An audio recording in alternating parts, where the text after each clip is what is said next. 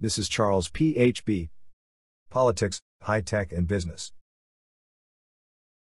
Euh, bonjour à tous, Euh, aujourd'hui on se retrouve pour un nouveau podcast. Euh, alors avant de donner exactement le thème d'aujourd'hui, je vais déjà expliquer un petit peu en quoi consiste le podcast. Donc pour commencer, bah, en fait il y aura plusieurs sujets assez différents et selon, selon le sujet j'inviterai des amis à moi qui sont intéressés. Euh, donc il y, aura, y aura de la politique, il y aura euh, de l'économie, il y aura de l'informatique, il y aura du business, il y aura plein de trucs euh, différents. Et donc voilà, il n'y aura pas forcément de régularité au niveau des, du nombre de podcasts, il n'y aura pas un nombre fixe de podcasts par semaine ou par mois. Ce sera vraiment en fonction de l'inspiration pour vraiment favoriser la qualité par rapport à la quantité. Alors donc aujourd'hui, je reçois un ami à moi, Paul. Bonjour. Euh, donc aujourd'hui, on va parler. Aujourd'hui, euh, le, thème, bah, donc, euh, sera de la politique. On va parler des élections présidentielles de 2022, puisqu'on est à un peu plus d'un an maintenant des élections. On est, on s'approche de plus en plus de la fin du quinquennat de Macron. Et donc aujourd'hui, on va pas vraiment porter. Enfin, le podcast joué va vraiment porter sur le bilan de Macron, parce que ça, on verra un peu dans un an quand la crise du Covid sera un peu plus passée. Là, déjà, on va un peu voir ce qu'il y en est du jeu politique par rapport. Euh, à l'élection euh, et potentiel, enfin nos potentiels pronostics, même si évidemment on ne peut pas prévoir, on n'est pas, pas des devins. Voilà. Donc, euh, pour commencer déjà, Paul, j'aimerais savoir ce que tu penses au niveau de la popularité de Macron, au niveau qu'est- qu'est-ce que tu penses de l'électorat de Macron? Est-ce que tu penses qu'il est- il reste fidèle à Macron jusqu'à enfin, celui de 2017 est le même que celui de sera le même que celui de 2022 Alors, je pense que la, la popularité d'un candidat se retrouve. La, la popularité la fidélité en fait de l'électorat d'un candidat se retrouve aussi dans la personnalité du candidat. Et quand, au vu du regard, au, vu du, parcours de- d'Emmanuel Macron, on peut dire qu'il a en, quelque sorte trahi la gauche. Donc, un homme qui a trahi la gauche, forcément, il ne va pas être suivi par des gens qui lui sont très fidèles non plus. Et euh, moi, j'ai un peu cette impression-là que le- l'é- l'électorat de Macron ne lui est pas très fidèle. Déjà, il faut prendre en compte quelque chose d'énorme. En 2017, l'abstention a explosé. Elle était très élevée, et en réalité, Macron euh, aurait été élu entre 20 et 30% des Français, ce qui est très peu. Donc on a déjà 20 à 30% de la population française qui a voté pour lui. Euh, par ailleurs, on peut aussi faire une analyse sociale, par les strates sociales de la société française. En 2017, on avait euh, plusieurs profils, parce que 2017 c'est le miroir de 2020, c'est l'anticipation, c'est euh, pardon, la préparation de 2020, et euh, une pro- projection vers l'avenir, bon ou mauvais qu'il soit. Et donc les strates de la société, notamment les, classes populaires, moi je suis persuadé qu'elles n'ont pas voté pour Macron, car le fait d'avoir un, candidat jeune ne les persuadait pas. Ce n'était pas ce qui devait leur convenir. Elles cherchaient un homme fort. Elles ne l'ont pas eu. Parce que Macron a incarné plus l'homme jeune que l'homme fort. Et les classes moyennes ont soutenu Macron, certainement par convenance économique, politique, également pour euh, faire ce fameux, euh, construire ce fameux front républicain de Macron. Mais je pense que la base primaire de Macron, et c'est vraiment cette base qui apparaît lors du premier tour, et non pas lors du second tour, je pense qu'elle est faible. Contrairement aux partis euh, traditionnels, au Parti socialiste ou à l'UMP, enfin dans les républicains, qui avait, une, euh, qui avait réellement une base solide, je pense que Macron n'a pas de base solide. Et aussi, LREM, on pourrait, La République En Marche, on pourrait facilement la qualifier de parti fantoche. D'accord, ok. Euh, alors, moi, euh, honnêtement, déjà, il y, a quelque chose que je voudrais te demander. Tu m'as dit que Macron, tu penses qu'il a jamais a été soutenu à aucun moment par euh, les classes populaires. Mais euh, en tout cas, ce que j'entends beaucoup, euh, notamment par exemple chez Zemmour, dont je me suis pas mal, disons, informé dessus récemment, c'est que selon, se- selon lui, l'électorat de Macron a changé entre 2017 et 2022. Enfin, 2022, c'est tôt, mais enfin, entre 2017 et maintenant, il est passé d'une bourgeoisie de gauche, avec notamment enfin, ce qu'il appelle des bobos, euh, des personnes euh, des vivant plutôt dans les villes, des Parisiens, euh, de l'administration, alors que maintenant, La gauche, je me permets, qu'on appelait la gauche caviar. c'est ça. Exactement. Mais euh, et, alors que maintenant, c'est bah, se- selon Zemmour encore, euh, c'est une, c'est une, une- une bourgeoisie plutôt de droite en faveur des banques et du libéralisme, libéralisme en faveur de la mondialisation et euh, des choses comme ça. Euh, Est-ce que tu crois, toi, que la bourgeoisie de gauche, qui a probablement été en partie déçue par Macron, puisqu'il est bien plus à droite qu'on le croyait, moi-même, honnêtement, euh, j'étais persuadé que la politique de Macron ressemblerait à celle de Hollande, hein, parce que je me suis dit que c'était un ministre de Hollande et que donc, même si, même en voyant ce parcours à Rothschild, je m'étais dit simplement que comme il avait, dans sa jeunesse lui-même, enfin qu'en 2009, il avait eu une carte au Parti Socialiste qu'il a conservée pendant, je crois, 4 ans, je m'étais dit honnêtement que, bon, euh, qu'il avait quand même des chances d'avoir une politique de gauche. Mais c'est clairement pas le cas. Euh, Est-ce que, enfin, je pense que, à mon avis, je sais pas ce que tu penses, mais moi, à mon avis, c'est plus de l'opportunisme qu'autre chose. En effet, je vais, reprendre ce mot, je vais jouer sur ce mot, l'opportunisme. Euh, la gauche, à partir de, de François Mitterrand, d'abord dans, dans les politiciens, les cadres politiques purs du PS, notamment du PSU, du Parti Socialiste unifié dans les années 60, 50-60, étaient déjà très opportunistes, notamment dans le traitement des affaires. Et, une gauche opportuniste, c'est une gauche qui est incompétente. C'est une gauche qui ne sait pas traiter les crises. Et c'est donc de ces mots, justement, lors d'un congrès euh, du, RPR que Malraux qualifiait cette gauche, cette gauche qui a raté, qui, qui, qui s'est ramassé la figure lors de la guerre d'Algérie. Et il disait même à l'époque, les historiens diront de nous de la droite, que euh, on était une droite plus à gauche que la gauche elle-même. Donc déjà depuis, euh, depuis euh, les années 60, on voit peu à peu en fait, ça part du haut de l'exécutif en quelque sorte du Parti socialiste et des cadres de gauche, que peu à peu ils, sont, ils, ils ont perdu leur fidélité aux idées et aux ouvriers. Et on le voit parfaitement dans la désindustrialisation contre lequel ils ne luttent pas. Et c'est une gauche qui a une certaine complaisance, et dès, le quinquennat, le, dès les, septennats de François Mitterrand, une certaine complaisance avec la mondialisation. Et qui une gauche, je qualifierais un peu baston frog. C'est-à-dire que face à des puissances étrangères, ils ne vont pas oser au septon, par rapport aux États-Unis, ils vont pas oser au septon. Ils veulent pas s'afficher en socialiste en réalité, à l'international. Notamment la connotation négative qui vient de la guerre froide et qui a été encore plus marquée lors des années 90, euh, lorsque les États-Unis ont dominé le monde. Donc on a une gauche en effet caviar qui, en fait, adhère à des idées totalement américaines, c'est-à-dire qu'ils se, considèrent progressistes sur le plan euh, moral, sur le plan de la tolérance, mais c'est une tolérance au niveau des communautés. Déjà, il y a un problème sur cette notion de communauté, car elle est incompatible avec les valeurs déjà installées par la République, qui considère que la France est une et indivisible. La République est une et indivisible, c'est euh, le préambule de la Constitution de la 4ème République. Je trouve ça assez drôle, euh, excuse-moi de t'interrompre pour une minute, euh, c'est cette histoire que justement que euh, la République indivisible des communautés, puisque on a tendance à qualifier souvent les États-Unis comme un pays très à, enfin, très à droite, très conservateur. Pourtant, c'est un pays avec énormément de, de communautés, qui est très très communautaire justement comme pays. Et, et euh, en fait, ce qui est assez drôle, c'est que la, droite française ne pousse clairement pas, en tout cas, à cette idée de communauté par rapport à la gauche française. La gauche française, là, est assez proche des États-Unis finalement, puisque elle pousse pas mal à cet esprit de communauté. Euh, je sais pas ce que tu en penses, hein, mais en tout cas, c'est un constat assez intéressant, je trouve. On, a une gauche, c'était important de passer par là, sur les nuances politiques, les appuis idéologiques sur lesquels se construit un parti. Avant, on avait un- une gauche qui se construisait sur un service public, sur une école laïque, euh, qui était assez anticommunautaire, voire parfois antisémite.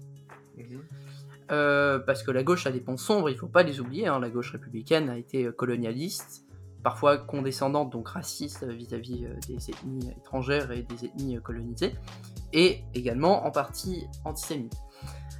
Donc on a une gauche, pour en revenir aujourd'hui, on a une gauche euh, progressiste qui s'est peu, peu, peu à peu installée, progressiste au sens américain du terme, donc qui adhère à une, une idéologie de pluralité des communautés.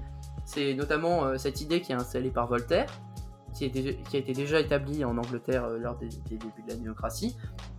On a un multiculturalisme, littéralement. On a des communautés qui cohabitent et parce qu'elles sont pleines, elles sont plusieurs, ça va être le rapport de force va s'équilibrer. Faux.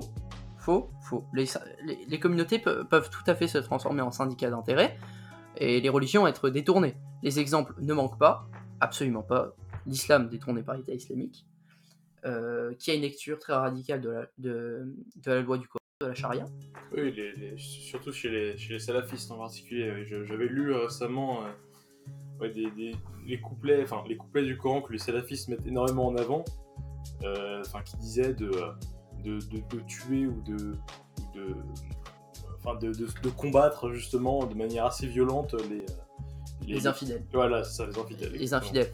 Euh, on peut avoir plusieurs visions du Coran, on peut être même communiste en, liant- en lisant le Coran.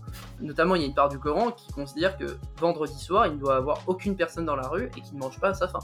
C'est une vision assez socialiste, il faut le dire. Ouais.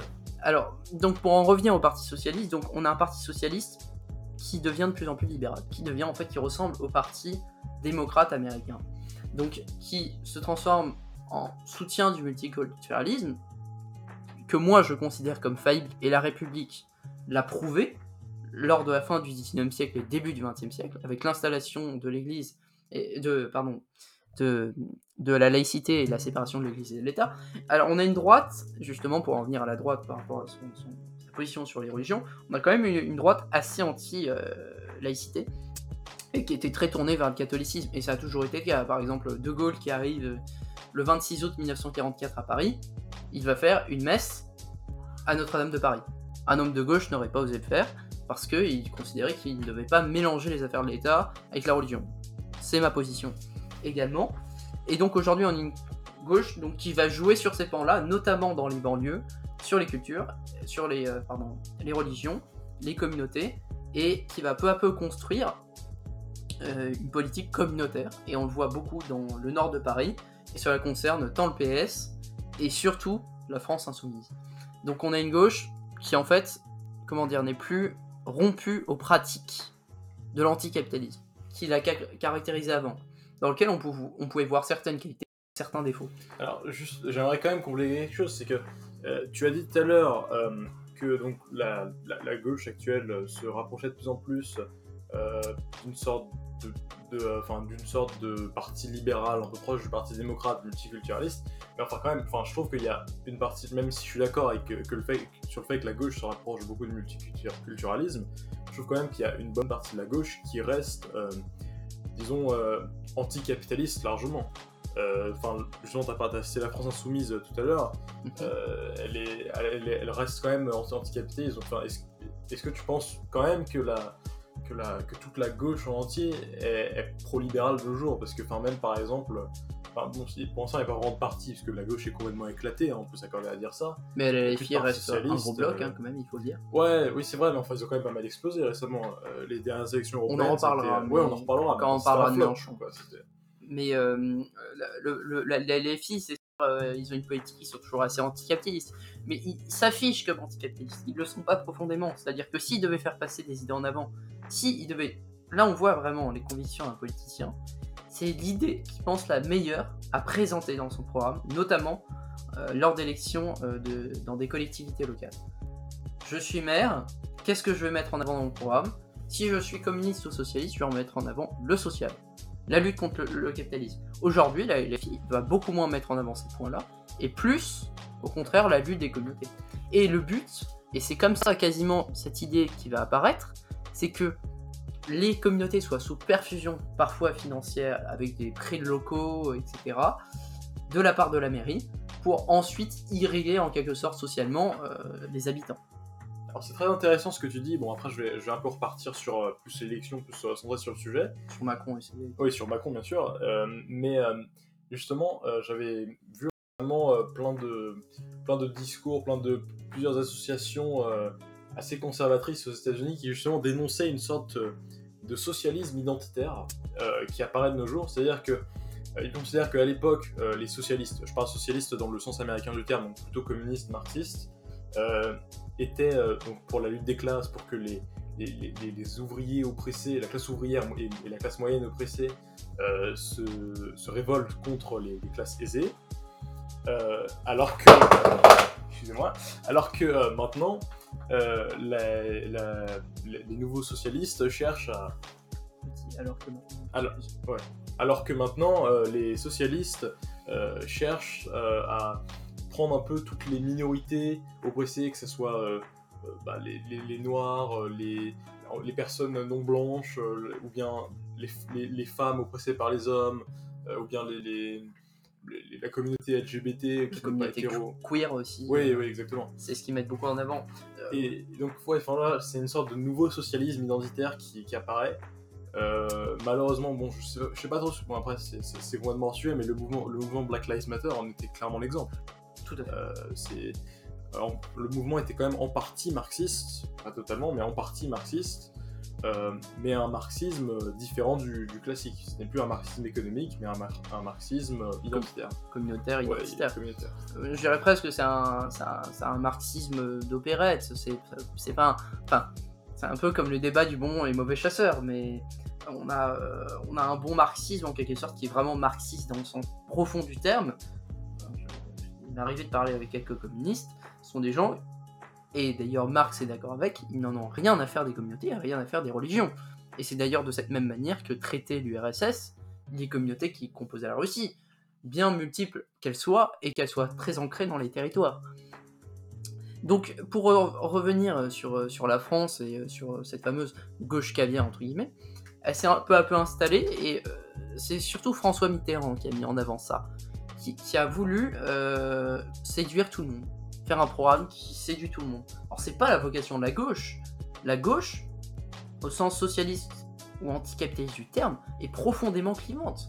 Il faut une lutte des classes, ce qui est une idée violente. Donc, peu de gens euh, pourraient adhérer, des gens qui veulent euh, continuer leur vie tranquille et monter leur business, ils seraient pas pour ça. Et là, c'est une espèce de gauche soft c'est... qui s'est installée. Mitterrand a tout à fait compris ça, et dès 74, il propose un programme qui va apporter beaucoup de tolérance en France. C'est vrai, la France avait besoin de cette tolérance-là. Euh, notamment des réformes sur euh, les droits euh, de la communauté homo- homosexuelle, sur la fête des, du racisme, notamment avec SOS Racisme, à l'époque qui était très associé à la gauche. Et en 74, euh, euh, Valéry Giscard d'Estaing a tout à fait compris ce que faisait Mitterrand, et c'est pour ça qu'il le qualifie, il lui dit Monsieur Mitterrand, vous n'avez pas le monopole du cœur. Ah C'est oui, ce oui. qu'il essaye de faire. Il essaye de prendre le monopole du cœur et plaire à tout le monde. On ne peut pas plaire à tout le monde. Il faut trouver un cap où justement chacun trouve un compromis. C'est un deal, la démocratie, c'est un deal. C'est pour ça que c'est pas. C'est pour ça qu'au au final le, le vrai social, le socialisme un peu pur, enfin, entre guillemets, hein, Mm. euh, bah c'est pas vraiment démocratique au final, puisque c'est très clivant. Non, euh, on peut avoir des positions démocratiques et être clivant. C'est juste qu'ils décident de mener la démocratie dans un certain sens. À partir du moment où ils ont la majorité et qu'ils respectent les droits de l'homme pour appliquer leurs idées, euh, évidemment, euh, ils restent démocratiques, selon moi. Mais la plupart du temps, évidemment, on pourrait dire que le- les régimes socialistes tournent au vinaigre. Ça reste, ça, ça reste démocratique effectivement, mais après si c'est, enfin, si, enfin, en soi la- le but après, enfin, c'est la démocratie, mais ça, ne remplit pas le but de la démocratie, qui est de satisfaire tout le monde. Le but de la démocratie, Euh, c'est quand même le- qu'il y ait le but du liberté, socialisme- mais une égalité en droit de tout le monde. Les- euh, bah, justement, c'est le but du socialisme, c'est de mettre tout le monde sur un pied d'égalité, quitte à euh, diminuer les libertés privées. Mais si une- un système socialiste se met en place, alors là, du coup, on dérive un peu sur le, sujet- sur- sur le socialisme, mais si la démocratie fonctionne, chacun a son mot à dire. Si elle est réellement efficace, on a un système démocratique efficace qui serait bien éloigné de celui qu'on connaît maintenant, que moi je considère comme inefficace, la vie de chacun est prise en compte, et au lieu que le bien soit privé, et que chacun puisse entreprendre sans avoir à consulter la démocratie. Là, c'est un bien commun, donc c'est l'État qui doit créer, et donc les citoyens doivent participer à la vie politique. Souvent, le pouvoir est aux mains de quelques-uns, et la politique est rarement mise en place. La viabilité du, communisme et du socialisme, elle est difficile à évaluer, elle est- en doute énormément, c'est tout à fait compréhensible. Donc, pour revenir à Macron, donc il y avait cette espèce de gauche qui le soutenait en, en 2000. euh, on, a un, on parti socialiste qui est devenu tellement peu socialiste qu'en fait on n'a pas vu la différence entre En Marche et PS. Et donc les électeurs n'ont pas vu la différence entre En Marche et le PS. Ouais, en 2017, clairement, ça c'est vrai. Et donc ils ont voté pour Macron. Or Macron récemment s'est droitisé entre guillemets. Ouais, clairement. Et euh, mais en réalité, euh, dans les agissements, il n'est pas plus radical qu'avant. hein. Euh, Le, le ministère de l'Intérieur, certes, a, a fait euh, fermer euh, certaines associations, voulait euh, faire. euh, comment dire euh, Fermer, interdire euh, l'UNEF, a déjà interdit, euh, j'ai oublié le nom, euh, c'était un. C'est lequel l'UNEF C'était. euh, Euh, c'est l'union des. J'ai oublié le nom. C'est pas un syndicat. non. Ça- il me semble que c'est un syndicat religieux. Mais j'en doute fort. J'aurais plutôt dit un syndicat étudiant. C'est un syndicat étudiant, oui. C'est un national des étudiants de France. Voilà. Bah, L'UNEF s'est beaucoup, beaucoup radicalisé, entre, entre guillemets. Justement, dans ses luttes communautaristes. Oui, c'est ça. Il s'est. C'est un peu péjoratif, mais enfoncé dans cette idée-là. Ça date euh, des années 2005-2010. Et ils ont notamment fait euh, des, euh, des réunions. actuellement, ils font des réunions interdites aux non-racisés. C'est de nouveaux termes qui arrivent, hein, non-racisés. Donc on accepte que les gens venant d'une certaine ethnie, etc., pour, pour limiter l'oppression blanche. Les mots sont forts, les mots, qui sont menés sont en effet forts. On va certainement passer pour des gens de droite hein, en disant ces mots-là, euh, parce qu'on n'est pas progressiste. Mm. Mais euh, l'idée, c'est que la, la cohabitation de ces communautés n'est pas possible. Il faut trouver un point de compromis, il faut trouver un deal en fait. C'est toujours ça l'idée, il faut trouver un deal, un équilibre. La démocratie, c'est l'équilibre des opinions. Et on peut pas favoriser toutes les opinions à la fois, ce n'est pas possible, ça n'a jamais été possible malheureusement. Et euh, de plus, ces, ces opinions, lorsqu'elles sont confort- euh, con- confortées dans leur position, sont amenées à se radicaliser. Oui, C'est possible. C'est très intéressant tout ça. Euh, J'aimerais juste pouvoir euh, un peu continuer juste sur le sujet de l'élection un peu plus un peu plus à court terme parce que tout ce qu'on a dit c'était très bien c'était excellent ce qu'on avait tout ce qu'on a un peu dit, mais, dériver. euh, on a un petit peu dérivé donc j'essaie un petit peu de recentrer sur le sujet. Mhm. Est-ce que tu penses que en fait clairement là les partis traditionnels ils sont complètement frag... enfin ils sont ils sont en morceaux. Il y a, a- il n'y a aucune Il y a, l'UMP qui regroupait toutes les droites à la base, qui allait de la droite libérale à la droite euh, plus traditionnelle, euh, est complètement en morceaux. Euh, les, les- j'ai, lu même euh, Re- René Raymond, j'avais vu quelque chose justement à propos des trois droites françaises de toute l'histoire. Il y a la droite qualifiée d'orléaniste, qui est une droite plutôt libérale, euh, droite bonapartiste, euh, qui est une, une- une droite, euh, bon, pour, euh, pour faire simple, un peu de nos jours, c'était Sarkozy jusque-là. Et, une- non, mais c'est pas du bonapartisme, mais enfin, c'est l'idée qu'il faut un, un chef assez fort quand même. Oui, c'est l'idée d'un exécutif fort, mais Voilà, un, certain laisser. En fait, c'est- Napoléon III. C'est ça. Et après, il y a, et après, bien sûr, il y a le, il y avait le, le légitimisme, le légitimisme entre guillemets, qui était beaucoup plus euh, conservateur.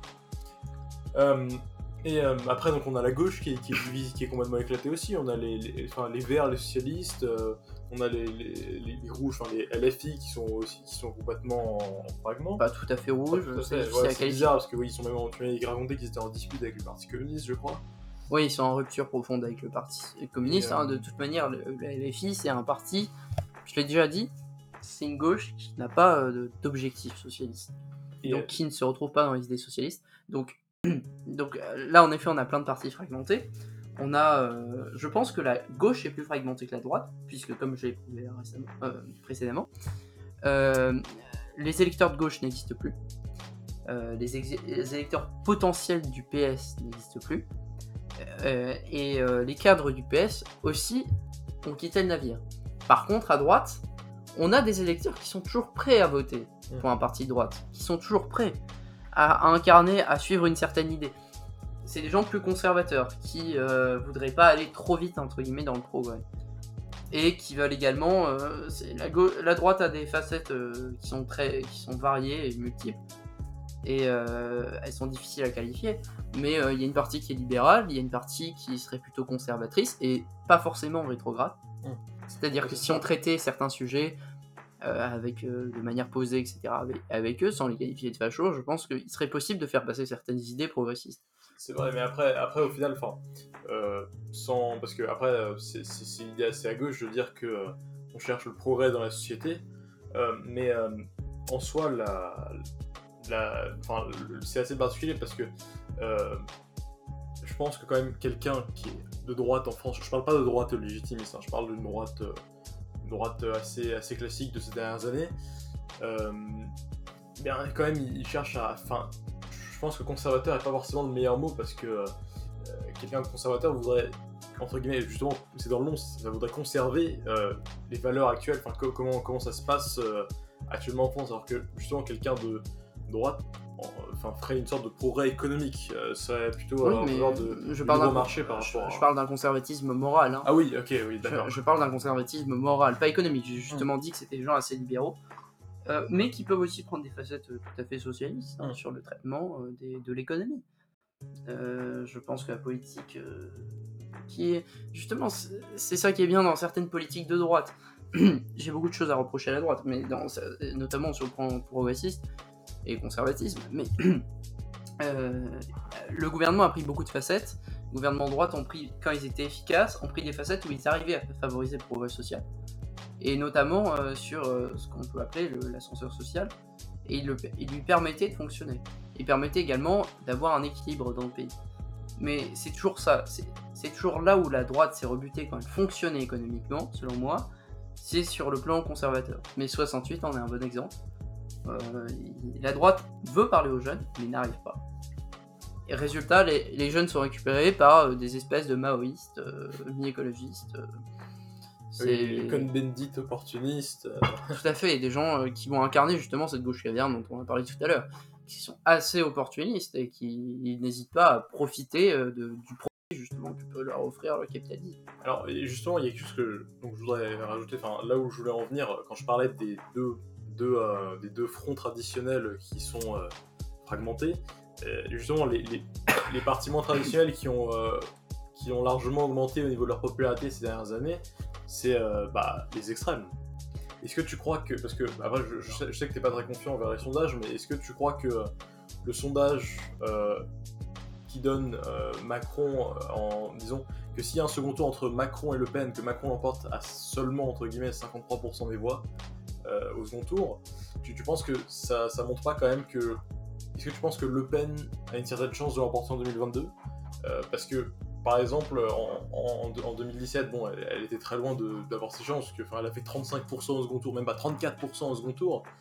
Euh, Enfin, c'était rien du tout. Mais là, euh, vu, vu comment Macron a, comme, tu l'as dit au début, en quelque, clairement trahi la gauche au final, puisque beaucoup de gens s'attendaient à une politique de gauche, moi y compris, alors que je suis plutôt placé à droite politiquement, euh, je m'attendais à une politique de Les gauche. gens genre, ça- s'attendaient à moitié à une politique de gauche en C'est fait. ça.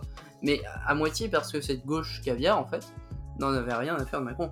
Et les ouvriers avaient perdu confiance en l'EPS. Mm. Il faut revenir à un événement très important, l'événement de Florange. Mm. Florange c'est l'événement fondateur, entre guillemets fondateur, du, de l'effondrement du Parti Socialiste. D'accord. Et donc, tu, tu, donc, moi, ma question, parce qu'en en soi, en fait, le problème, c'est que l'extrême gauche, vu, que, vu comment ils sont divisés, bon, enfin, moi, en tout cas, dans ma tête, je, je, crois, je pense que tu seras assez d'accord avec ça. Il y a, est-ce que tu, je pense pas qu'ils ont, qu'ils aient aucune chance, enfin, je pense qu'ils ont aucune chance de l'emporter en 2022.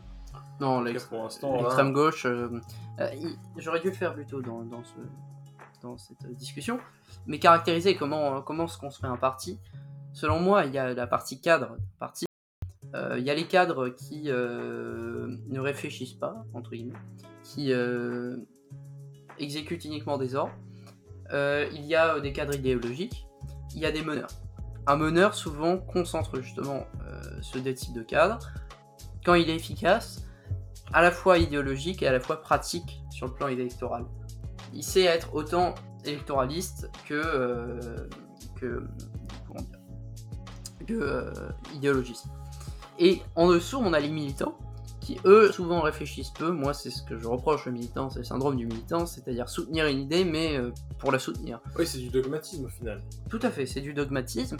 On soutient une idée pour soutenir une idée, et en dessous, on a euh, les électeurs. Donc, euh, moi, je les appelle particules libres. C'est des gens, ils peuvent voter pour ci et ça, mais ils ont souvent, ils sont plutôt attirés par un parti. Donc, on a, euh, donc, j'aurais dû caractériser ce- ce- cette construction des partis. Et euh, ce qui se passe à l'extrême gauche, c'est qu'actuellement, euh, on avait un espèce de mélange cadre militant car c'était un parti relativement jeune, on parle de LFI en fait inconsciemment, enfin implicitement. Et la LFI, on a des espèces de cadres militants qui en réalité n'ont pas su faire évoluer le parti. Et à la tête, on a un Mélenchon désuet qui euh, se casse la figure, qui est pas, euh, qui est inconstant. Et on a un parti qui se délite par le haut, et on a des militants qui soutiennent toujours, mais qui soutenaient à moitié la LFI en réalité. Beaucoup de gens ont voté la LFI parce qu'ils pensaient qu'ils avaient le bon programme, parce que le programme plaisait à tout le monde, entre guillemets, chez les progressistes. Aujourd'hui, ils sont désuets. C'est-à-dire qu'un parti, dans cette sorte de progressisme, moi, c'est ce que je reproche, c'est un peu une course à la mode. Qui est à la mode? Le parti qui, qui propose le programme le plus progressiste C'est une course Plus à- anti-système un peu. hein. pas forcément anti-système, qui veut un- En pas 2017, c'était un peu ça au final. euh, Enfin, Oui, que- Mélenchon était certainement très anti-système. Mais euh, cette, cette gauche, de manière générale, en tout cas, c'est Ah oui, progressiste. oui. Pas forcément de gauche, parce qu'ils sont très. euh, C'est- euh, je, je vais le dire, hein, ils c'est sont. un ils- peu éclaté. le c'est des analphabètes du marxisme. Ils connaissent rien au marxisme. Ils connaissent d'ailleurs peu aux idées, aux idées économiques. Alors je, je sais que mes robots vont pas plaire, mais euh, c'est des gens, ils ont des, ils ont une culture économique très limitée. Et avant, on avait des marxistes, et c'était sans doute l'une des qualités du Parti communiste, des cadres très éduqués, des gens qui connaissaient leur sujet. Et souvent, là, leur écueil, c'était d'être trop dogmatique sur le Ah marxisme oui, oui, bah oui. évidemment. Donc, on a une gauche bon, qui se délite. Partout, elle se délite. On a une droite, il n'y a plus de cadre. euh, les bases, euh, on a des électeurs potentiels et, les partis libres euh, sont tout à fait concentrables, notamment par les collectivités locales. Je pense que une renaissance inductive par le bas peut tout à fait fonctionner, notamment au niveau des maires, convaincre des maires. D'ailleurs, l'élection présidentielle fonctionne en partie sur ça. On pourrait aussi dire que c'est ce qui la rend inaccessible à certains candidats, notamment la règle des 500 signatures. Donc il faut convaincre les maires de soutenir un parti ou un candidat, et ça c'est vraiment imp- important, c'est fondamental. Et est-ce que donc là, là tu as parlé de l'extrême gauche et donc par rapport à, à- est-ce que tu penses que tu- enfin tout à l'heure tu m'avais fait des signes avec ta tête euh, pour me dire que non tu ne croyais pas que euh, que Le Pen allait euh, allait l'emporter aux prochaines enfin avait des chances de l'emporter aux prochaines présidentielles tu peux un peu développer? Bien sûr. Euh, je pense que Le Pen, là encore je vais, je vais me faire taper sur les doigts, mais est limitée intellectuellement. C'est une femme... euh, ça, ça je suis d'accord C'est- une femme, euh, elle est ni cadre pratique. Il y a beaucoup. Le FN, c'est beaucoup de cadres pratiques. Énormément. Des hommes un peu sortis de nulle part, mais qui sont efficaces. C'est ces fameux, euh, cette fameux, euh, enfin, que l'a qualifié les médias, ce fameux FN dédiabolisé, des cadres de parti, en costard, un peu façon LRM au final. Et Oui. Bardella incarne tout à fait cette position-là. Et euh, sur les idées politiques, ils n'en ont pas vraiment. C'est très opportuniste. c'est- une entreprise au final le, le RN Oui. ils, ils vendent en fait ils vendent plus plus un produit que que un- enfin que présenter des candidats et une idée Tout à fait. Euh, Tout à fait. Avant, c'était plus un, un groupuscule d'extrême droite. oui avec Jean-Marie Le Pen tout à fait, euh, qui contrôlait euh, notamment des gens. Je, je creusais un peu plus ce sujet personnellement, mais euh, un rapport assez particulier à l'Algérie, à la, guerre ah oui qui, qui a suivi, qui a mené à son indépendance, pardon. Et euh, donc aujourd'hui, on a un FN, euh, oui, un FN, un FN des cadres, donc un RN présent, un, un rassemblement national des cadres. Et donc les cadres sont là, mais il y a aussi des cadres idéologiques qui sont fondamentaux pour la construction d'un parti. Et c'est des gens qui étaient placés dans les médias, des, des pions, entre guillemets, mais pas tellement des pions, puisque ce sont des têtes pensantes. Et euh, peu à peu, là, elles se sont détachées de Marine Le Pen, qui a toujours le soutien de militants, de cadres pratiques, qui sont d'ailleurs en train de prendre toutes les places au parti, et également euh, d'une base électorale assez forte, assez dogmatique aussi, je trouve, qui soutient le, RN pour euh, soutenir le RN, au final. Et euh, donc, euh, on a donc des têtes pensantes qui sont en train de chercher leur voie. Jean Messia, Éric Zemmour, on sait pas. il- par exemple, euh, sur Zemmour par rapport à l'élection, euh, Charles, Oui.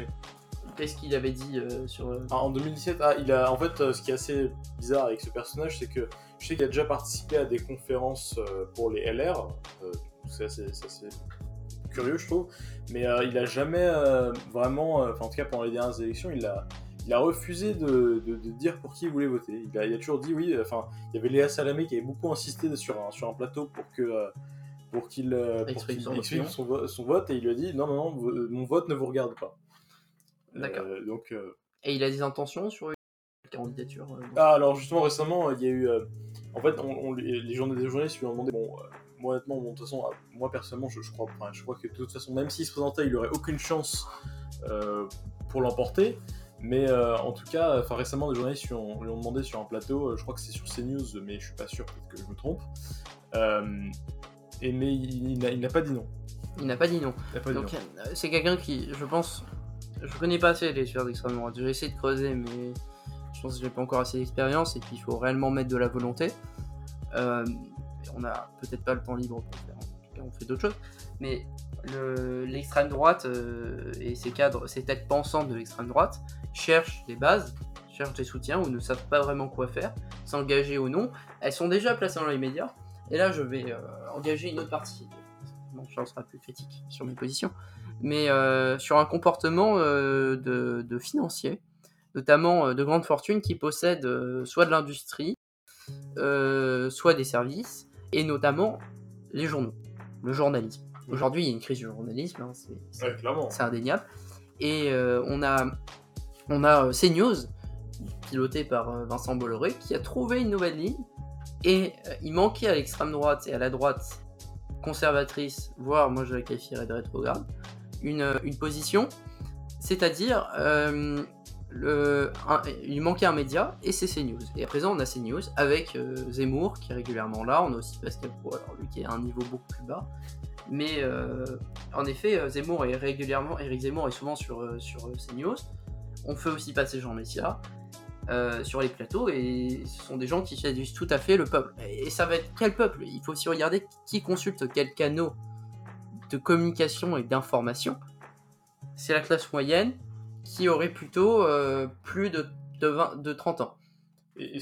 Moi en tout cas, c'est ce que je vois, et à mon avis, je pense qu'on peut clairement euh, parler d'une bonne partie du mouvement des Gilets jaunes, justement, euh, qui, serait un peu apte à, euh, soutenir Zemmour, à mon avis. Je pense oui que ça, une certaine partie de cette classe moyenne, voire populaire, serait tout à fait capable de soutenir, euh, pas forcément Zemmour, mais d'être en accord avec ses idées. Et d'être mené après.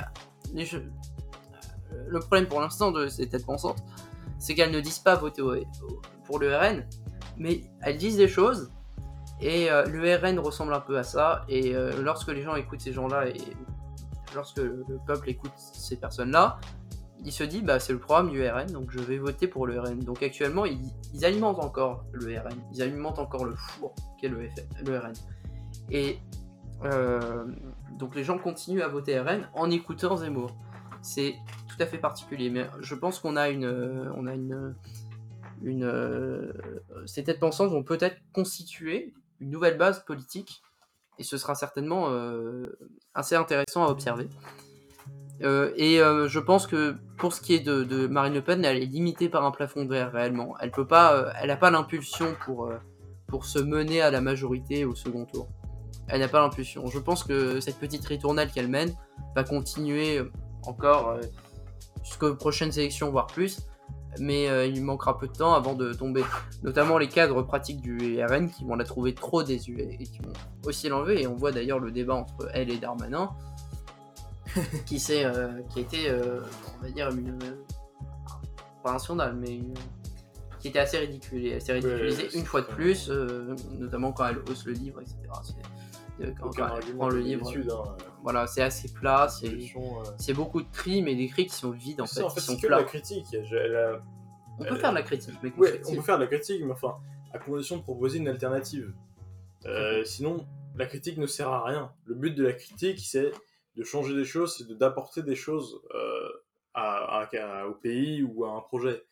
Euh, mais enfin, ce qu'elle fait, euh, ça n'a aucun, euh, aucun intérêt euh, pour le pays au final. Euh, de, de plus, enfin, pour, pour revenir à, à Macron aussi, bon, je, je on va un peu dans toutes les directions, mais euh, Macron, est-ce que tu crois qu'il y a une chance qu'il fasse comme François Hollande en 2017, c'est-à-dire qu'il refuse de se, de se présenter? Parce qu'il y a eu des rumeurs là-dessus. Non. Bon, moi j'en sais rien. Macron, euh, c'est quelqu'un euh, un peu un effronté. Il est convaincu. Moi, je, je- moi, je le pense un peu, un peu schizophrène, hypocrite à la fois.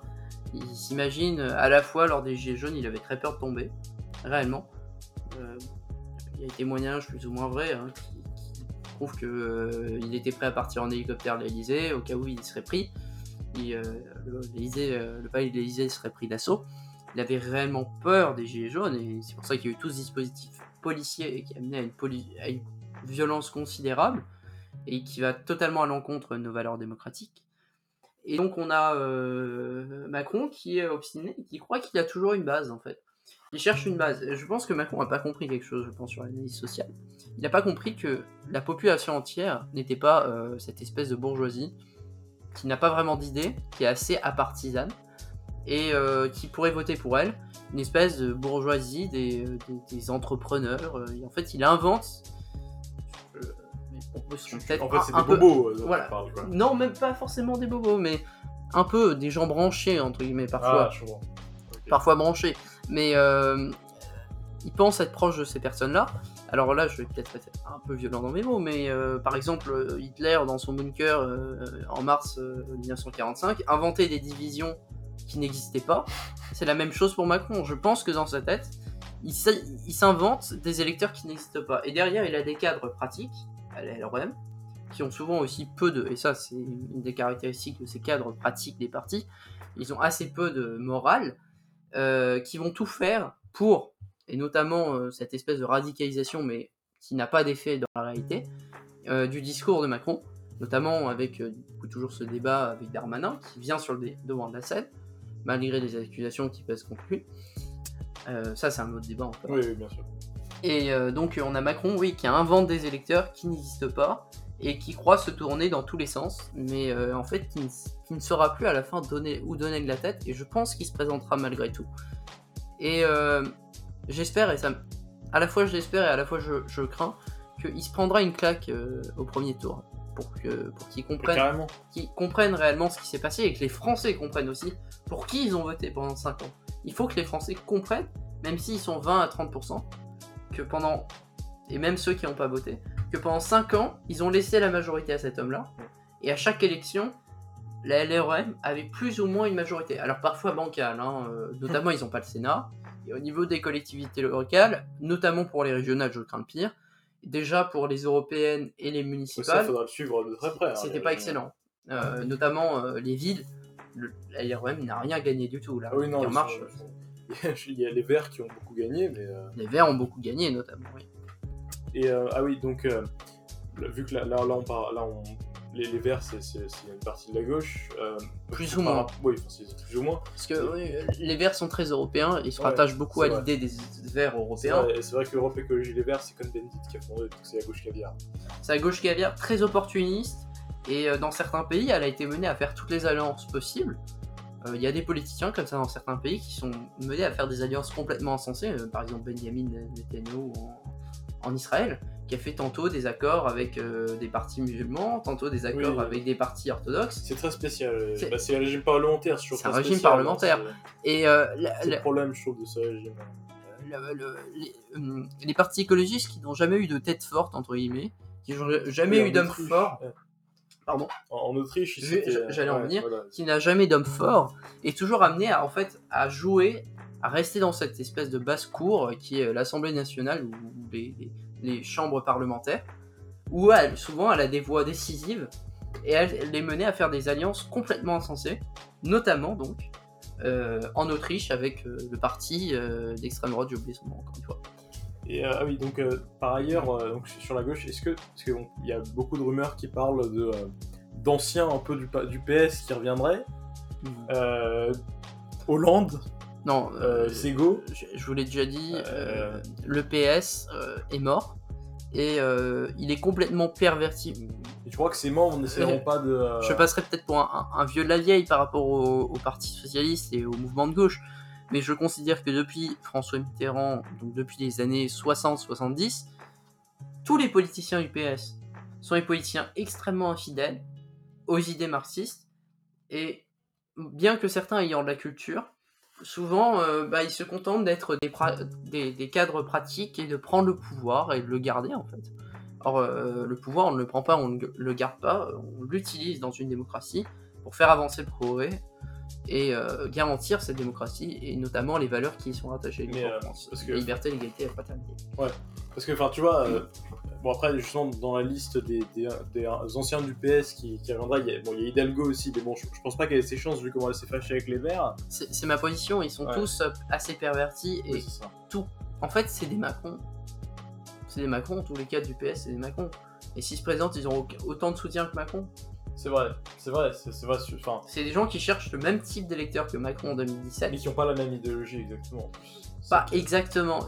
Dans les apparences, ça ne l'est pas. Euh, dans le fond, ces gens, moins, ouais. ces gens, les gens qui sont restés au PS, euh, qui, qui sont pas, qui étaient pas des frondeurs, Ouais.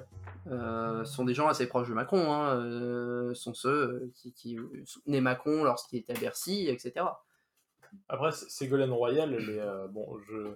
Euh, pareil, cadre perverti. Ouais, elle, vrai, a été- mais elle est. Elle, est, enfin, Elle s'est déjà présentée. Elle est quand même assez élevée dans les sondages, tu vois. ouais, elle est élevée dans les sondages à gauche, certainement, peut-être. Peut-être aussi parce que c'est une femme. Moi, je. Alors, ça, c'est Parce qu'elle est là depuis longtemps après. Ça, c'est encore une autre position. Je suis pas du tout contre, contre l'intégration des femmes en politique, mais il faut qu'elles soient euh, d'un niveau euh, que le niveau reste élevé.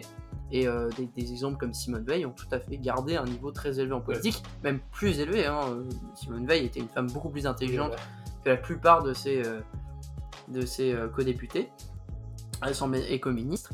Et euh, c'était donc une, une femme très intelligente. Et moi, je cherche pas forcément un profil politique pareil que le sien, mais un profil au niveau du niveau, inté- un- Ouais, pour le du niveau. côté au niveau intellectuel qui est aussi élevé.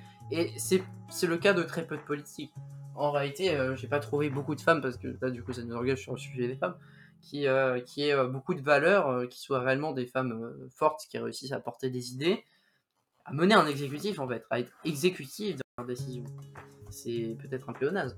Mais euh, Ségolène Royal a déjà été épuisée par une élection. Je considère que c'est très difficile pour quelqu'un qui a été déjà qui a déjà été élu président de la République de se représenter.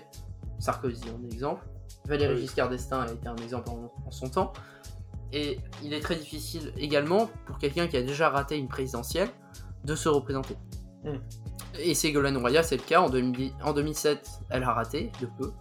Et je pense qu'elle ne pourra pas revenir sur le devant de la scène. Elle est ridiculisée devant beaucoup de gens de gauche, notamment les gens qui sont à l'extrême gauche. Je pense qu'ils voteront pas forcément pour elle. D'accord. Alors, bon, là, on est. Là, on est on- fait le, le podcast genre depuis un certain temps maintenant. Mais donc, juste, j'aimerais enfin, j'aimerais terminer sur un dernier sujet.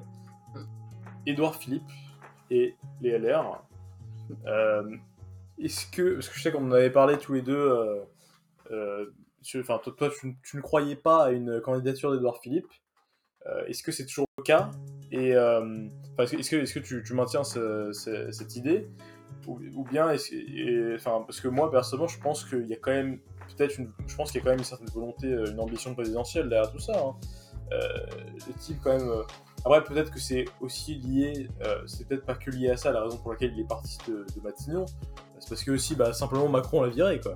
Euh, il, il était juste en désaccord avec Macron sur ses méthodes probablement. euh. En fait, là, on pourrait presque imaginer Edouard Philippe dans certaines positions un espèce de. euh, comment dire Une espèce de, de Chirac. Chirac des années 70, Mm. qui a été Premier ministre, qui, euh, en tant que Premier ministre, n'a peut-être pas voulu euh, faire ce qu'il voulait- pu faire ce qu'il voulait. Je pense que Edouard Philippe, quand il a été engagé en 2017, en tant que Premier ministre, déjà, c'était un, un- un candidat au poste inattendu.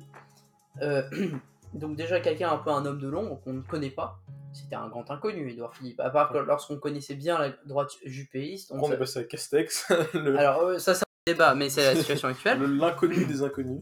L'inconnu est inconnu, l'inconnu est Pyrénées. Ouais. Et euh, donc, euh, je pense que Edouard Philippe savait très bien qu'il était un inconnu de la politique. Il a saisi l'occasion, parce qu'on ne refuse pas un poste de Premier ministre, parce qu'il savait qu'il était tout à fait capable de faire des choses avec, euh, de, tenter les choses avec Macron. Mais je pense que Edouard Philippe est tout à fait conscient du domaine politique et il savait très bien que le poids de l'exécutif tel qu'il est aujourd'hui dans la Ve République, écrasant, le Premier ministre n'a plus que pour seule fonction de fusible.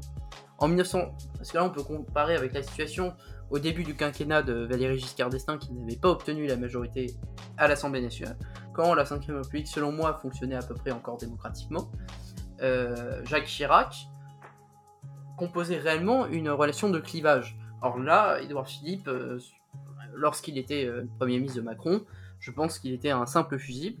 Et je pense qu'il a, il a pas aimé. il, savait qu'il allait l'être. Il était exténué à la suite du confinement. Et il a préféré reprendre sa paisible vie du Havre pour, pour profiter euh, d'un poste qui ne lui poserait plus de problème. Je pense pas qu'il va s'engager au présidentiel. Parce que je sais pas, récemment, déjà, il a, il, enfin, il a sorti un livre, là, récemment, je, je sais pas s'il est déjà sorti ou bien s'il s'il l'a sorti, mais enfin là, il y a un livre d'Edouard Philippe qui sort. Euh, en plus de ça, bon, il se met de plus en, enfin, il sort de plus en plus de l'ombre, parce que c'est vrai que depuis qu'il a quitté, il était un- depuis qu'il a quitté Matignon, il était un petit peu dans l'ombre. Maintenant, il ressort un peu de l'ombre le gouvernement. Il a critiqué le gouvernement. Euh, oui, alors je, je, me, je me souviens plus exactement, mais en tout cas, j'avais vu ça quelque, enfin, vu ça quelque part récemment. Je, je me souviens plus parce que je lis plein de trucs différents, donc euh, je me souviens plus exactement où. Mais euh, bref, il, puis il a raconté explici- enfin, quasiment explicitement que Macron l'avait viré. Euh, le livre qui sort, en plus de ça, c'est le seul, enfin c'est le seul politique qui a vraiment réussi à, à garder son étiquette LR et LREM à la fois. Euh, il, a, il a été élu maire du Havre sous les deux étiquettes. Sous les autres étiquettes. Oui. Mais il a un espèce en même temps. Alors s'il a critiqué le gouvernement et qu'il n'a pas perdu son étiquette LREM au Havre, dirais presque que c'est un miracle. Parce que la LREM a tendance à être très violente. Ça, c'est justement ces cadres pratiques à, à virer toute opposition euh, rapidement. De nombreux députés d'ailleurs ont quitté le groupe La République En Marche. D'ailleurs, on dit aujourd'hui que si le Modem cessait de soutenir La République En Marche, La République En Marche perdrait la majorité à l'Assemblée nationale. Alors, c'est un peu le zoo, hein, l'Assemblée euh, nationale. hein, donc, euh, je pense pas qu'une opposition avec une motion de censure régulière pour, euh, pour descendre Macron et l'empêcher de faire quoi que ce soit se constituerait. Je pense que ce serait la zizanie. Mais euh, Macron, c'est pour ça que Macron a pas tant peur de perdre sa majorité que ça, puisque le Modem est conforté dans sa position d'alliance avec la LREM. Donc, on a donc la LREM qui a vraiment tendance à, à, à évincer des cadres sans problème. Et là, on a Édouard Philippe, bah, comme tu me l'as dit, euh, Charles, qui arrive à critiquer le gouvernement, du moins la manière dont, euh, dont euh, Macron euh, l'a évincé, pour, et il ne perd pas son étiquette au Havre de LRM. Donc, je- selon moi, c'est un miracle, et je pense qu'il pèse encore dans la balance. C'est-à-dire que si demain, je pense que il est conscient, mais je pense qu'il l'utilise plus comme garde-fou pour garder sa mairie et la position qu'il a actuellement, pas pour aller plus loin, mais il a pour objectif de. si- Macron venait à, l'épurer de la LRM, je pense que sans problème, il mènerait une campagne de communication contre Emmanuel Macron et il aurait aucun mal à critiquer le gouvernement. Et surtout, ça c'est très important, c'est un Premier ministre. Il a entendu toutes les décisions. Dans la 5ème République, le Premier ministre avec son secrétaire de cabinet et également le secrétaire général du Palais de l'Élysée et le président de la République sont les quatre personnes les plus puissantes. Et donc, il sait tous les dossiers qui sont passés. Et si demain il décide, entre guillemets, de balancer Macron, il en est capable. Donc je pense qu'il a un poids. Alors moi, selon moi, justement, la, la- tu, avais dit que c'était un- un- une, sorte de miracle le fait qu'il euh, euh, qu'il qu'il réussisse à conserver son étiquette euh, LREM. Mais euh, à mon avis, en réalité, je pense que dans les derniers sondages des, en classe, enfin, qui classent les, les hommes politiques français, c'est l'homme politique français le plus populaire actuellement. Mmh, je sais. À mon avis, c'est pour ça. À mon avis, c'est pour ça parce que Macron, qui en a quand même euh, C'est ce que j'ai pris pas mal la gueule, je pense, ces, derniers, ces, ces dernières années. Euh, bah, ça, ça n'aurait pas été dans son intérêt de, euh, de critiquer Edouard Philippe, puisque ça, même s'il l'a viré en, en réalité, il a même dit, enfin, il a même, en fait, sa communication euh, avec la presse, c'était, euh, oui, euh, il a été un très bon, enfin, été un bon premier ministre, mais il part. Enfin, voilà, c'était assez spécial, quoi. Oui, Euh, comme Il n'a jamais dit explicitement, non, je, je suis pas d'accord avec lui politiquement, quoi. Donc, euh, Ça, c'était l'idée un peu de. C'est très LRM en fait. Hein. C'est euh, les Français, euh, j'ai entendu ça dans une vidéo, il pas le macho. C'est. C'est notre pan de culture, on est, on est jeunes, donc euh, c'est là où sont nos références. c'est drôle, ouais. Euh, la vidéo, euh, le remaniement, donc là on était réellement sur un remaniement, Mm. c'est les Français aiment la nouveauté, mais pas le changement. C'est parfait comme devise, ça. C'est tout à fait ce qui qualifie cette situation. On a évincé Édouard Philippe, alors sans doute qu'il lui aussi était exténué hein, par la crise et par le travail qu'il avait mené, mais qu'il y avait peut-être aussi des projets à la suite, qui voulait peut-être continuer à mener ses réformes. Alors j'ai des critiques aussi à faire sur ces réformes que je n'émettrai pas ici, C'est pas le moment, ouais. non, et euh, qui euh, continuait à. euh, qui, qui voulait peut-être, je, je ne sais pas sur ce point-là réellement, on n'est pas dans la tête d'Edouard Philippe, s'il était trop fatigué pour continuer ou si, ou, ou si euh, il, il avait encore des projets.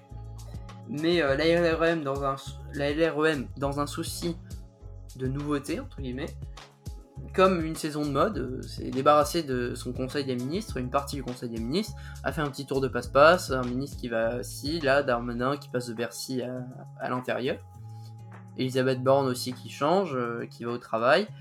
Donc on a un gouvernement qui a changé sans... Pas au budget Darmanin? Non, il avait tout Bercy en réalité. Ah, il a, il a, Il a, il a vraiment tout Bercy. C'était pas parce que c'était pas le maire euh, qui avait. euh, qui Ah, avait si, peut-être. Non, pardon. Il me semblait qu'au début, justement, c'était le maire économie et. euh, Non, non, pardon, oui. Darmanin au Et- et- budget. ouais, oui, ils sont par- pardon, euh, Darmanin a été au budget. Alors j'ai confondu. enfin, ça reste un, un- un pouvoir énorme. Ça reste un poids lourd. D'ailleurs, Bruno Le Maire, position intéressante.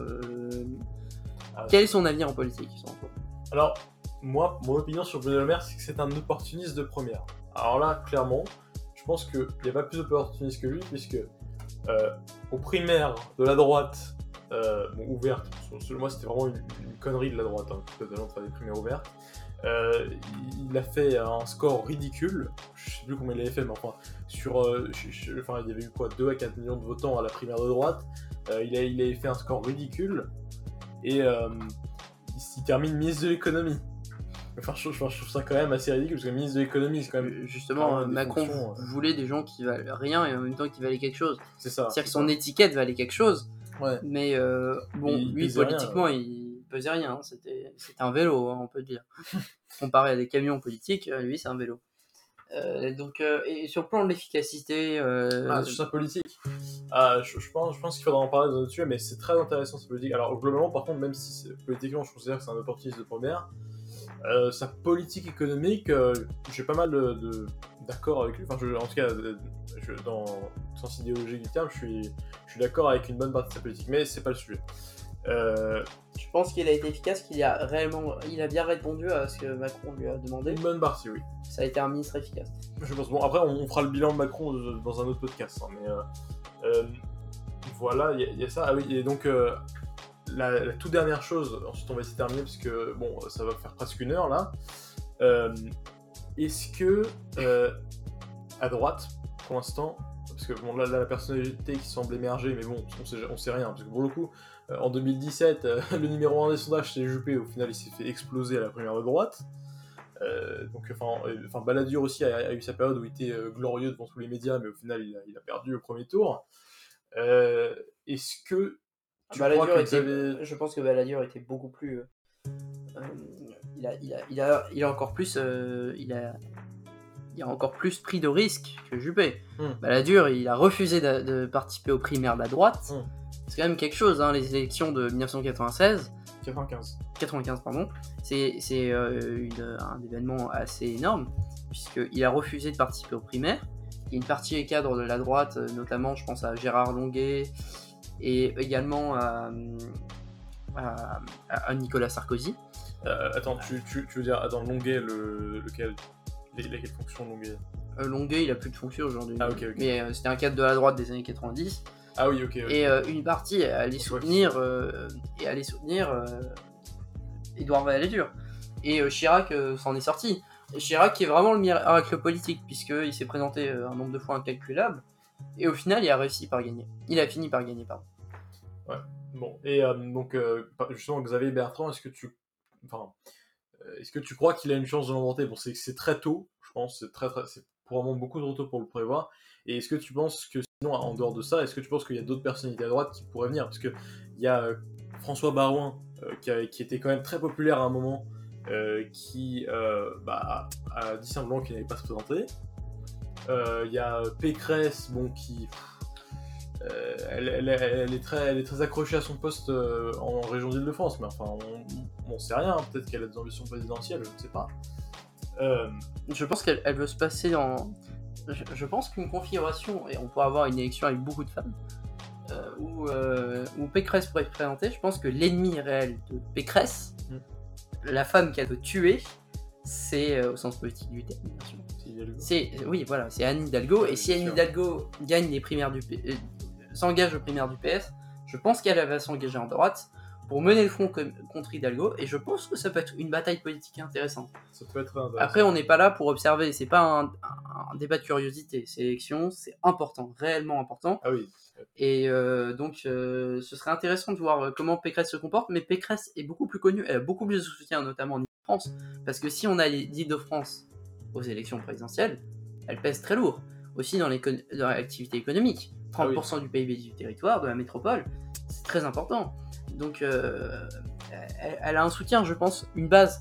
Les, les particules libres dont je parlais avant, elle, elle a un soutien fort de la part de ces particules libres. Elle a des militants. Il y a des militants, euh, je connais des militants, notamment euh, Pécresse. Beaucoup de filles qui sont euh, plutôt de droite, de jeunes filles euh, soutiennent Pécresse. Et je pense qu'elle peut être une, une belle image pour, euh, pour les gens de droite. Ah, vraiment, moi j'ai des critiques à lui faire toujours euh, sur le plan euh, conservatisme, etc. Mais donc Pécresse peut être quelqu'un d'intéressant et je pense que donc Xavier Bertrand, qui est certes connu dans le Nord, dans le Nord il pèse aussi, Mhm. il n'est pas assez connu dans le reste du territoire, il n'est pas assez connu dans les territoires peuplés, et euh, je pense qu'il a moins de célébrité que Pécresse, et euh, il est sans doute plus désuet, entre guillemets. C'est... J'aime pas ce pan-là, mais la politique aujourd'hui, c'est vraiment une question de mode. Et Pécresse, elle paraît jeune, elle est dynamique, elle a fait Polytechnique, c'est une femme très intelligente, je pense. Euh, sur le plan pratique, euh, la gestion de l'État, c'est une très très bonne gestionnaire, je pense. Euh, sur le plan politique, peut-être un peu moins, peut-être qu'elle fait des gaffes, on ne sait pas encore, il faudrait creuser le sujet aussi également plus. Mais je pense que Xavier Bertrand est trop un inconnu pour, pour, euh, le- pour les primaires de la droite.